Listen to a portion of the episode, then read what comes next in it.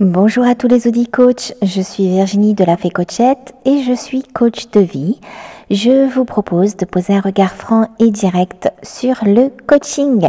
Je suis ravie de vous retrouver aujourd'hui car il y a un an de ça, j'avais déjà fait une série qui s'appelait Le coaching n'est pas. Donc j'avais proposé six épisodes pour faire le point sur ce que n'était pas le coaching. Par exemple, ce n'est pas une formation ni une thérapie ni une relation d'amitié, etc. Je ne vais pas tous les refaire. En tout cas, c'était de l'épisode 15 à l'épisode 20. Cet épisode 20, d'ailleurs, vous propose plutôt un résumé de tout ce que j'avais abordé auparavant, dans les cinq épisodes précédents. Vous pouvez aller écouter cet épisode pour voir si un sujet vous intéresse particulièrement et vous pourrez ensuite aller écouter l'épisode en question. Petite astuce. Euh, je vous mets en lien euh, si cela vous intéresse tous ces épisodes, plus l'épisode de présentation, comme d'habitude, qui explique mes intentions si vous venez d'arriver et vous ne me connaissez pas. N'hésitez pas à aller écouter ce premier épisode. Donc aujourd'hui, je vais plutôt faire un focus sur comment le coaching peut aider face à une certaine demande. Donc comme toutes les réponses sont au cœur du coaching. Évidemment, je ne vais pas dans ce podcast vous donner les 10 conseils pour améliorer sa prise de parole en public, par exemple, puisque je le rappelle, c'est de la formation ou du conseil. Non, ici, je tente de vous montrer comment je peux accompagner mes clients vers leur réussite. Je prévois euh, cela sous une forme aussi de série. Pour euh, l'instant, je ne sais pas encore combien de numéros je vais réaliser, mais nous en sommes au premier numéro. Donc, premier sujet de la demande en coaching, vous êtes débordé. C'est parti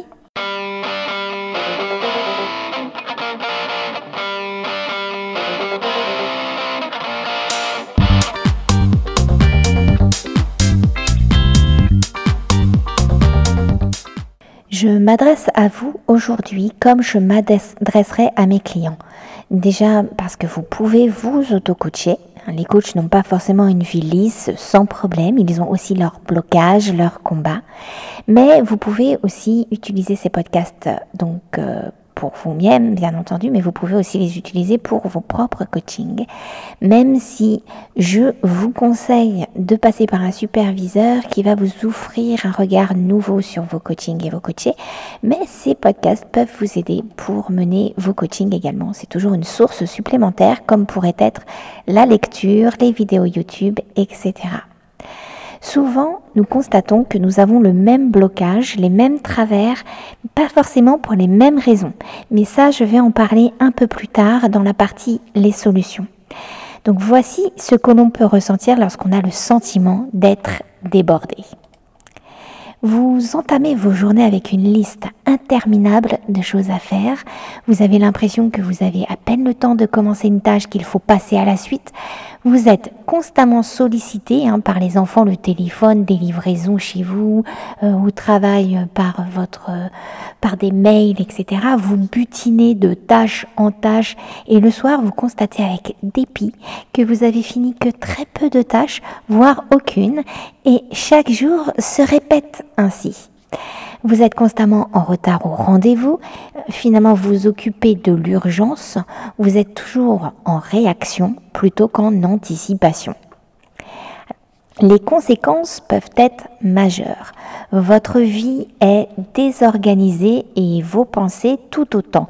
Vous subissez un brouhaha mental continuel qui insidieusement vous use.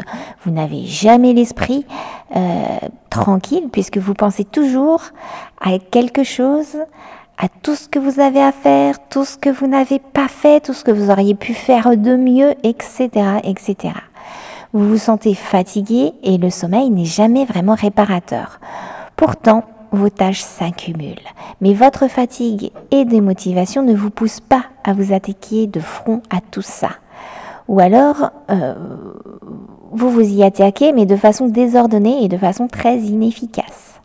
Votre entourage vous trouve inaccessible, c'est jamais le bon moment pour vous parler ou pour vous solliciter. Ils vous sentent épuisé, agacé, dépassé. Vous rêvez de vos futures vacances pour pouvoir souffler. Une autre conséquence possible, et pas des moindres, vous finissez par avoir une faible estime de vous. Alors, je propose, je vais proposer un podcast qui fait la différence entre estime et confiance en soi et la valeur, etc. Bon, en tout cas là, vous avez une faible estime de vous.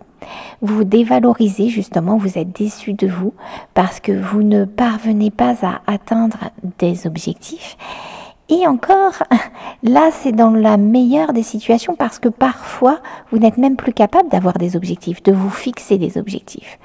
Vous voguez à la surface de votre vie qui ressemble à une tempête. Vous n'avez plus confiance en vous, plus confiance en vos capacités d'action, plus confiance en votre capacité d'anticipation et plus confiance en vos engagements personnels. En gros, bah, vous n'avez plus confiance en vous non plus. Votre vie peut également perdre de il peut perdre sa saveur. Vous êtes dans la routine. Vous pouvez avoir plusieurs façons de réagir, hein, comme ne pas penser au final, complètement se euh, prendre, euh, s'anesthésier et avancer tel un robot, ou au contraire, vous cogitez beaucoup. Vous pouvez passer beaucoup de temps à ruminer.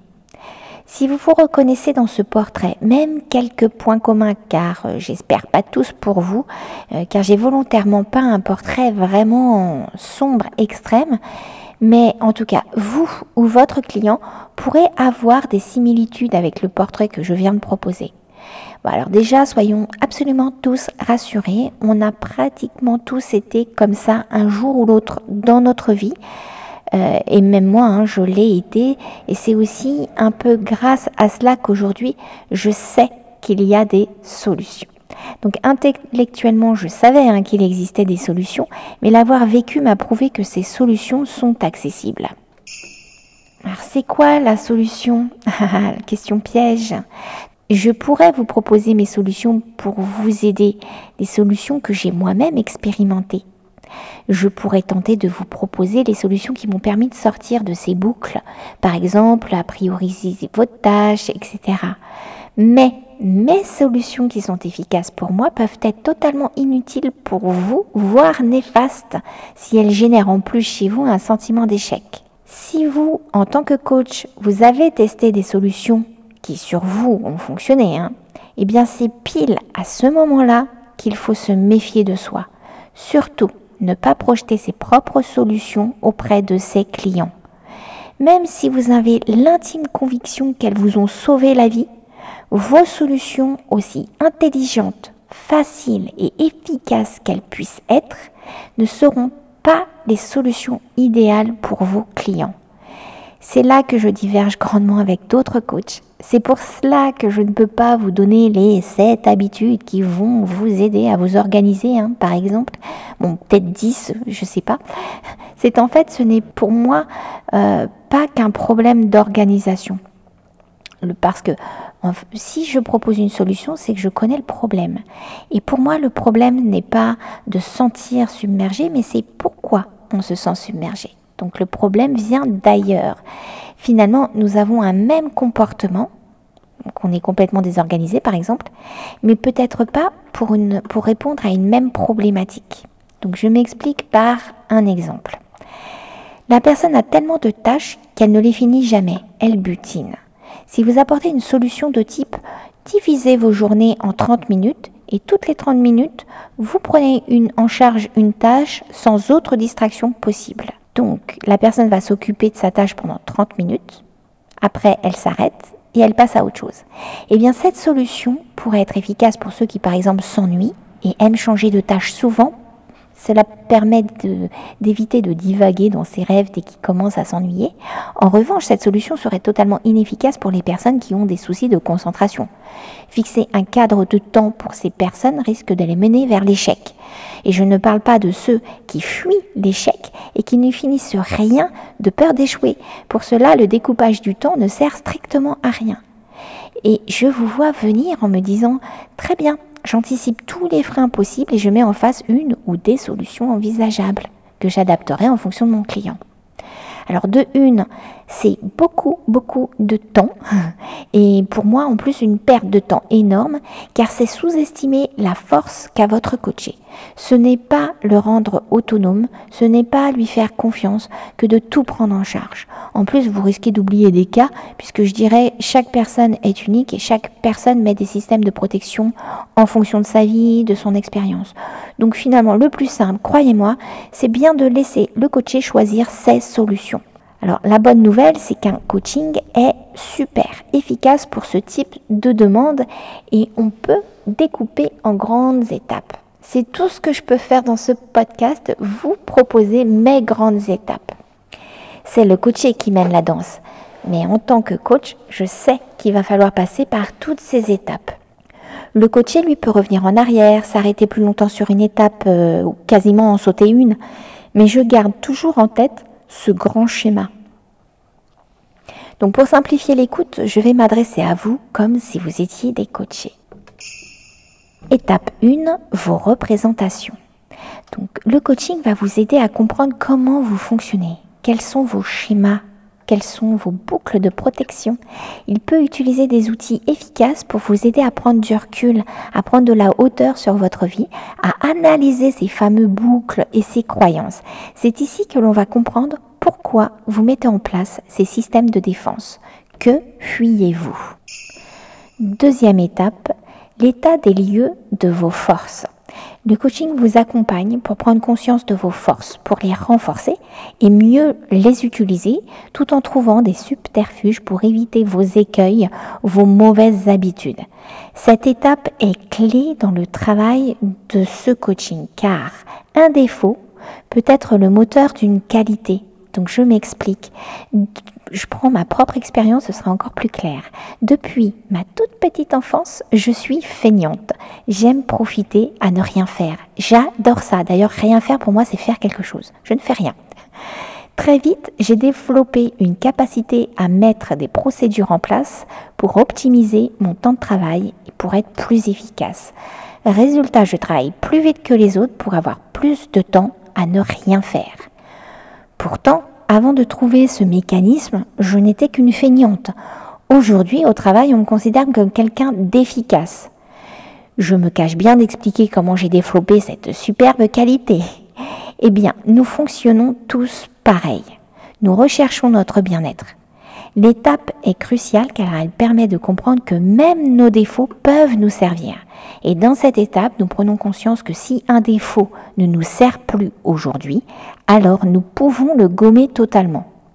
Donc c'est une étape vraiment de prise de conscience qui va nous mener à l'étape 3. Le plan d'action. Donc effectivement, nous allons mettre ensemble un plan d'action. Une fois que vous avez une vision globale, générale de votre situation, de vos méthodes de fonctionnement, de vos forces, de vos points d'amélioration, vous pouvez trouver un plan d'action réalisable en fonction de votre environnement, de votre vie, de votre tempérament. Le coach va accompagner dans cette mise en place, surtout au niveau du rythme.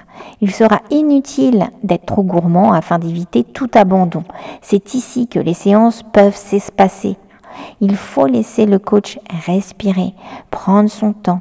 Il lui faut laisser le temps d'implémenter doucement les nouveaux comportements qui devront devenir de nouvelles habitudes. C'est une étape, c'est l'étape, une des étapes les plus longues à mettre en place. Mais après, ça dépend des coachés. Il y a des coachés qui font ça très très vite. Hein. Mais globalement, c'est quand même une étape charnière. Donc là, si je prends l'exemple d'une personne qui se décourage rapidement, ou en tout cas qui a l'impression de se décourager rapidement, alors pour elle, le découpage des tâches en toutes petites petites fractions pour qu'elle puisse constater concrètement qu'elle avance, puisqu'à chaque fois qu'elle aura fait un petit truc, elle va le cocher, eh bien ça peut rebooster sa motivation. Mais elle pourrait tout aussi bien mettre d'autres nouveaux comportements en place. Ce n'est qu'un exemple. En tout cas, voilà, il y a plein de petites astuces comme ça que euh, le coaché a déjà mis euh, en place, qu'il connaît, qui, qui sont déjà en lui. Et le coach va juste permettre d'une prise de conscience et surtout de bien les utiliser. L'étape 4, c'est le test grandeur nature. Alors c'est la grande dernière étape dans ce coaching. Euh, le coach va accompagner dans la mise en place pour euh, tester et ajuster si nécessaire les nouveaux comportements une des grandes différences qu'il y a entre le coaching et le travail thérapeutique est que l'on s'intéresse aux actions et nous sommes attachés aux résultats. Je rappelle que le coaché et le coach sont liés par un contrat dans lequel il y a un objectif, un moyen de contrôler qu'il a bien été atteint et une estimation de sa faisabilité. Entre parenthèses, je propose un modèle de contrat en téléchargement dans mon site internet www.lafecoachette.fr et euh, je vous, mets, je vous remets ça en description, ne vous inquiétez pas. En tout cas, vous pouvez télécharger un modèle de contrat. L'idée de cette quatrième étape, test grandeur nature, c'est de mettre à l'aide du coaché en lui disant euh, que s'il y a un moment dans sa vie où il a le droit de se tromper, c'est bien maintenant, puisqu'il est accompagné d'un coach. Et qu'il il faut qu'il profite de ce regard externe pour tout tester, même et surtout ce qu'il n'aurait jamais osé faire tout seul. Finalement, là, on lui donne la liberté de se tromper, qu'il ne se sente surtout pas jugé, qu'il n'ait pas peur de mal faire. C'est presque le but de cette étape, c'est de se casser la figure. On apprend mieux quand on se trompe. On sait que c'est pas là où il faut aller. En gros, c'est je teste, j'échoue, je teste, j'échoue, je teste, ça fonctionne, je continue, j'échoue, etc. Donc le, le, rôle du coach ici est très très important. Personnellement, je prévois les quatre grosses étapes comme ça, mais euh, parfois et selon les besoins du coaché, je propose une cinquième étape dont je vous en parle. Elle est tout à fait optionnelle. Mais lorsqu'il s'agit d'un coaching qui demande un changement de comportement, je propose une séance à plus trois mois, voire six mois après la fin du coaching pour l'aider à acter ces changements, pour lui offrir une continuité d'accompagnement. Alors attention, hein, euh, le coach ne doit pas être un gourou, hein. le client doit euh, se passer de nous, mais cette séance supplémentaire qui est déjà programmée à l'avance peut rassurer le client et peut euh, se transformer en auto-évaluation sur la qualité du coaching ou sur la mise en place des nouvelles pratiques, etc. Cela propose au coaché d'acter la réussite du coaching.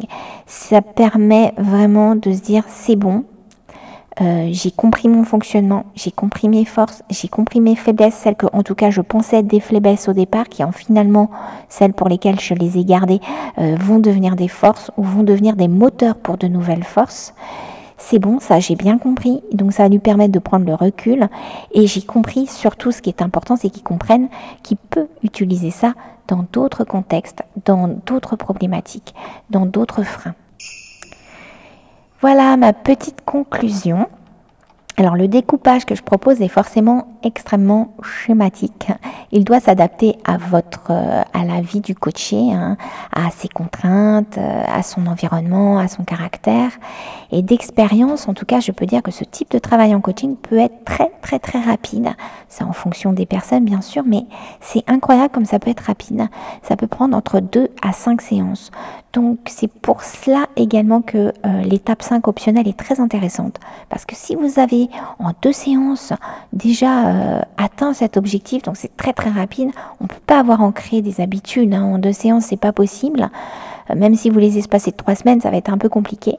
Du coup, c'est pour moi important de proposer une troisième séance à plus trois mois, plus six mois, pour vraiment faire le point ensemble. Voilà. Euh, en tout cas, j'insiste aussi que ce découpage forcément est très schématique. Le client peut aller d'une étape à l'autre aussi, c'est pas forcément séquentiel. Et puis, bah, je vous rappelle, je suis la fée coachette hein, et je propose comme baseline à mes clients ma baguette magique, c'est vous.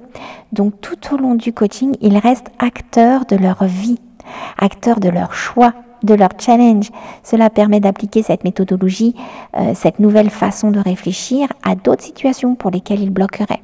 Cela leur donne une confiance en leur capacité. Et enfin, le coach ne doit pas être un gourou. Hein. Donc, il doit les accompagner vers une autonomie complète. C'est important de ne pas non plus lui proposer euh, trop de séances après. Il faut vraiment qu'il soit en autonomie. Voilà, c'est tout pour aujourd'hui. Euh, vous savez un peu plus euh, sur ce que je apporte un coaching pour des personnes qui se sentent complètement dépassées par leur vie quotidienne, en tout cas sur mes coachings, puisque je rappelle que tout cela est tout à fait personnel. Je n'ai pas trouvé ce découpage dans un livre, je n'ai pas écouté d'autres coachs. Peut-être que ça a été fait ailleurs, mais c'est vrai que moi je travaille beaucoup euh, sur mon expérience.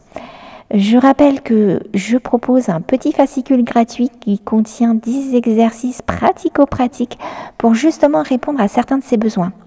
Donc dans le livret, je propose deux exercices qui sont parfaitement adaptés à ce besoin, qui est le man map euh, et dessiner ces maisons de vie. Donc si vous comprenez absolument pas euh, ce que je suis en train de vous dire, c'est tout à fait normal. Mais tout est expliqué dans le petit fascicule, dans le fascicule que je propose. Donc n'hésitez pas à aller le demander, soit en laissant un commentaire sous cette vidéo, soit en allant sur, mon, sur cette vidéo, sur ce podcast, pardon soit en allant sur mon site internet www.lafecoachette.fr. Vous cliquez sur le menu qui s'appelle télécharger. Donc vous avez le contrat que je vous ai parlé tout à l'heure, mais vous avez également le fascicule. Sachez également que dans le site internet, euh, euh, vous pouvez aussi demander très simplement un premier entretien gratuit pour qu'on puisse travailler ensemble si ça vous intéresse. Euh, et puis ce premier entretien, en fait, c'est pas du tout du coaching. Je l'ai déjà expliqué dans un podcast. Ce premier entretien, il est commercial, mais c'est vraiment pour voir si on veut travailler ensemble, si vous vous appréciez ma façon de travailler. Mais vous avez un vous avez un truc en plus que moi je n'ai pas, c'est que vous connaissez mes podcasts et ils sont le parfait reflet de qui je suis. Donc déjà, vous, aurez une petite idée. Moi, par contre, je ne vous connais pas. Donc, euh, ce premier entretien permet vraiment de voir s'il y a du feeling, puisque je rappelle que le coaching, c'est quand même une affaire de relation et qu'il faut que les deux soient en parfaite confiance. N'hésitez pas donc surtout à entrer en contact avec moi et je remercie les personnes qui sont rentrées en contact avec moi euh, suite à mon dernier euh, podcast. Euh, grâce à certaines de ces personnes, j'ai vu que vous n'étiez pas que des chiffres parce qu'en fait j'ai des statistiques sur les écoutes mais ça reste que des statistiques et comme vous n'entrez jamais en contact avec moi, vous êtes un peu déshumanisé. Voilà, je sais que j'ai, euh, je sais plus, 2000 écoutes, mais je ne sais pas de qui en fait. Je sais vos pays aussi, hein, ça je les ai dans mes statistiques, mais enfin voilà, pour moi c'est presque pas des êtres humains. Donc ça m'a fait super plaisir quand j'ai reçu des messages de votre part qui m'écrivaient comment je me suis insérée dans votre vie, comment vous, quand vous m'écoutez, ce que j'ai pu apporter, c'est vraiment porteur. Voilà, ben, je crois avoir fini. Donc, je laisse mon mail en descriptif pour que vous puissiez rentrer en contact avec moi facilement. Et en attendant un nouveau podcast, je vous souhaite une excellente vie. Bisous